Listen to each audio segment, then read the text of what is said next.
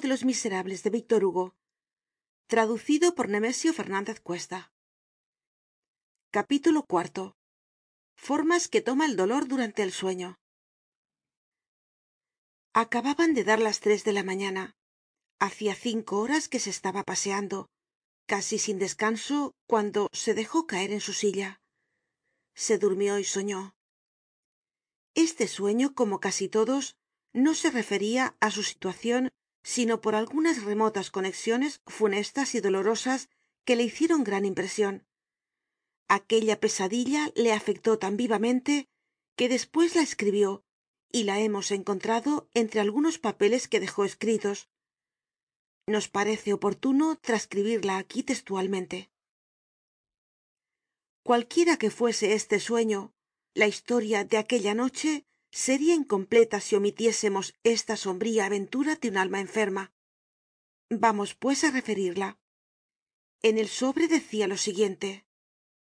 Sueño que tuve aquella noche. Estaba en el campo en un campo triste donde no habia yerba no podia distinguir si era de dia ó de noche.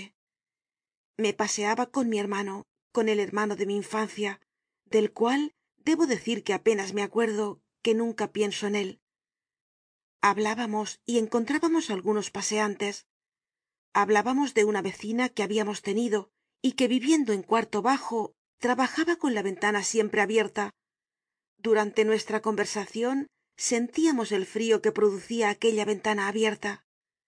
No habia árboles en aquel campo. Pasó un hombre cerca de nosotros. Era un hombre desnudo de color ceniza montado en un caballo de color de tierra. Era calvo. Veíanse su cráneo y una porcion de venas que le cruzaban. Llevaba en la mano una varita flexible como un sarmiento y pesada como el hierro. Pasó á nuestro lado y no nos dijo nada. Mi hermano me dijo vamos por el camino hondo habia un camino hondo en el cual no se veia ni un matorral ni una todo era de color de tierra incluso el cielo. Al cabo de algunos pasos nadie me respondió cuando hablé. Y entonces noté que mi hermano ya no iba conmigo. Vi un pueblo y entré en él. Creo que debia de ser romainville. Y por qué habia de ser romainville la primera calle que vi estaba desierta. Pasé á otra. Detrás de la esquina habia un hombre de pie apoyado en la pared le pregunté qué país es este dónde estoy el hombre no respondió. Vi abierta la puerta de una casa y entré. La primera habitacion estaba desierta. Entré en la segunda y detrás de la puerta habia un hombre de pie apoyado en la pared. Le pregunté de quién es esta casa dónde estoy el hombre no respondió la casa tenia jardin y entré en él. Estaba desierto pero detrás del primer árbol habia un hombre de pie. Le pregunté qué jardin es este dónde estoy el hombre no respondió. Recorrí despues el pueblo y vi que era grande. Todas las calles estaban desiertas todas las puertas abiertas. Ni un ser viviente pasaba por las calles ni se movia en las casas ni se paseaba por los jardines. Pero detrás de cada esquina de cada puerta de cada árbol habia un hombre de pie y en silencio. No se veia mas que uno de una vez y todos me miraban al pasar. Salí del pueblo y anduve por el campo. Poco despues volví la cabeza y vi una gran multitud que venia detrás de mí.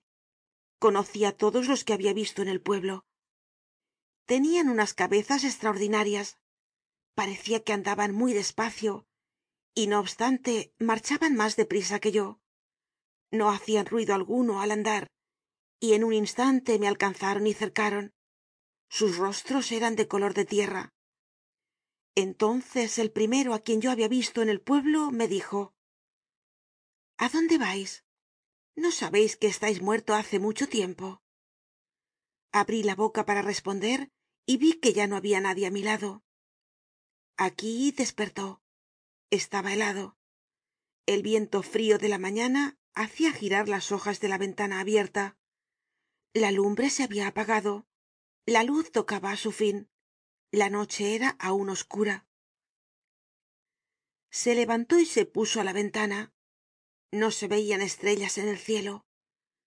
Desde la ventana se descubrian el patio de la casa y la calle un golpe seco y duro que resonó en el suelo le hizo bajar la vista y vio debajo de sí dos estrellas rojas cuyos rayos se estendian y desaparecian caprichosamente en la sombra. Como su imaginacion estaba aun medio sumergida en la bruma de los sueños esclamó calla. No hay estrellas en el cielo pero están en la tierra disipóse pronto esta turbacion y un segundo golpe que acabó de despertarle le dio á conocer que aquellas dos estrellas eran los faroles de un carruaje cuya forma pudo distinguir á su claridad. Era un tilburí con un caballo blanco. El ruido que habia oido era el de los cascos del caballo en el empedrado. Qué carruaje es este se dijo. Quién viene aquí tan temprano en este momento llamaron á la puerta de su cuarto tembló de pies á cabeza y gritó con voz terrible. Quién una voz respondió. Yo señor alcalde. Y conociendo la voz de la portera dijo. Y qué qué ocurre señor van á dar las cinco de la mañana. Y qué me importa que está aquí el carruaje. Qué carruaje el tilburí. Qué tilburí no habeis mandado venir á esta hora un tilburí no. Pues el cochero dice que viene en busca del señor alcalde. Qué cochero el del señor scauflaire scauflaire este nombre le estremeció como un relámpago que le hubiese pasado cerca de la cara. Ah sí contestó el señor si la vieja le hubiera visto en este momento de seguro se habria aterrorizado. Hubo despues un rato de silencio. Se puso á examinar con aire estúpido la llama de la bugía y á coger la cera derretida que habia alrededor del pábilo para hacer pelotillas con los dedos.